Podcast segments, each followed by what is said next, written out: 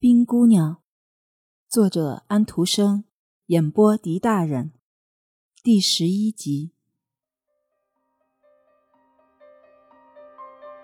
这时，有一股浓厚的烟从山谷里升起，像一片飘着的面纱似的在向前移动。它就是火车头上浮动的烟柱。车头正在一条新建的铁路上拖着一条蜿蜒的蛇。它的每一节是一个车厢，它像一支箭似的在行驶。这些智慧的巨人，他们自以为就是主人。冰姑娘说：“但是大自然的威力仍然在统治着一切呀。”于是她大笑起来，她唱着歌，她的歌声在山谷里引起一片回音。雪山又在崩颓了。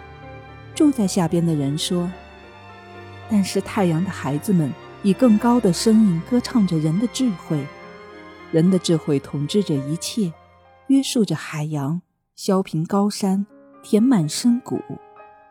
人的智慧使人成为大自然的一切威力的主人。”正在这时候，在大自然所统治的雪地上，有一对旅人走过。他们用绳子把自己连在一起，好使自己在深渊旁边光滑的冰上形成一个更有力量的集体。你们这些虫蚁啊，冰姑娘说：“你们这批所谓大自然威力的主人。”于是他把脸从这队人调开，藐视地望着下边山谷里正在行驶的火车。他们的智慧全摆在这儿，他们全在大自然的威力的掌握中。他们每个人我都看透了。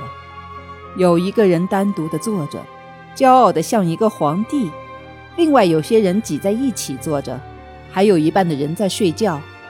这条火龙一停，他们就都下来，各走各的路。于是他们的智慧就分散到世界的各个角落里去了。他又大笑一通。又有一座山崩颓了，住在山谷里的人说：“他不会崩到我们头上来的。”坐在火龙后面的两个人说：“正如俗话所说，这两个人正是心心相印。他们就是巴贝德和洛迪，磨坊主也跟他们在一起。我是当做行李同行的。”他说：“我在这儿是一个不可少的累赘。”他们两人都坐在里面，冰姑娘说：“我不知摧毁了多少羚羊，我不知折断了几百万颗石楠，连他们的根也不留。我要毁掉这些东西，智慧、精神的力量。”他大笑起来。又有一座山崩颓了，住在山谷里的人说。跟克拉伦斯、维尔纳克斯和克林三个小镇在日内瓦东北部形成一个花环的最近的一个城市是蒙特鲁。巴贝德的干妈，一位英国贵妇人，就带着她的几个女儿和一个年轻的亲戚住在这里。他们到这儿来没有多久，但是磨坊主早已经把女儿订婚的消息告诉了他们。他还把罗迪那只小鹰。以及他到因特尔拉根去的事情都讲了。总之，他把前前后后的一切都说过了。他们听了非常高兴，同时对罗蒂和巴贝德，甚至对磨坊主都表示关怀，并且他们还要求他们三个人来看看他们。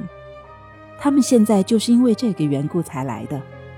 巴贝德希望看看干妈，干妈也希望看看巴贝德。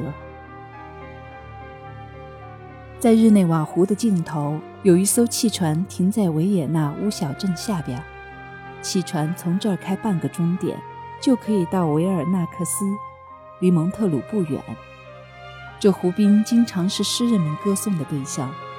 拜伦曾经在这深绿的湖畔的胡桃树下坐过，还写过和谐的诗篇，叙述被监禁在黑暗的西庸石牢里的囚徒。水上有一处映着“隐在垂柳中”的克拉伦斯，卢梭就常在这附近散步，酝酿着他的新阿勒奇斯。伦河在沙弗伊州的雪山下面流着，离它流入湖的出口处不远有一个小岛。从岸上看，这岛小得简直像一条船。事实上，它是一个石礁。在一个世纪以前，有一位贵妇人把它的周围填上了土，接着在它上面又盖了一层土。岛上现在长了三棵槐树，把整个岛都遮住了。巴贝德非常喜欢这块小地方。在他看来，这是他全部旅行中所到的最可爱的一个处所。他说：“大家应该上去看看。”他认为在这个小岛上散散步一定是非常愉快的。但是轮船却在他旁边开过去了。照一般惯例，轮船只有到维尔克纳斯才能停下来。这一小队旅客在阳光下的围墙之间走着。这些围墙把蒙特鲁这个小山城面前的许多葡萄园都围了起来，许多无花果树在农家的茅舍前洒下阴影。花园里有许多月桂树和柏树。半山腰有一个旅馆，那位英国贵妇人就住在里面。主人的欢迎是诚恳的，干妈是一个高大和善的女人，她的圆脸蛋老是带着笑容。她小时候一定跟拉斐尔所刻的安琪儿差不多，他的头现在还像一个安琪儿的头，不过老了许多，头发全白了。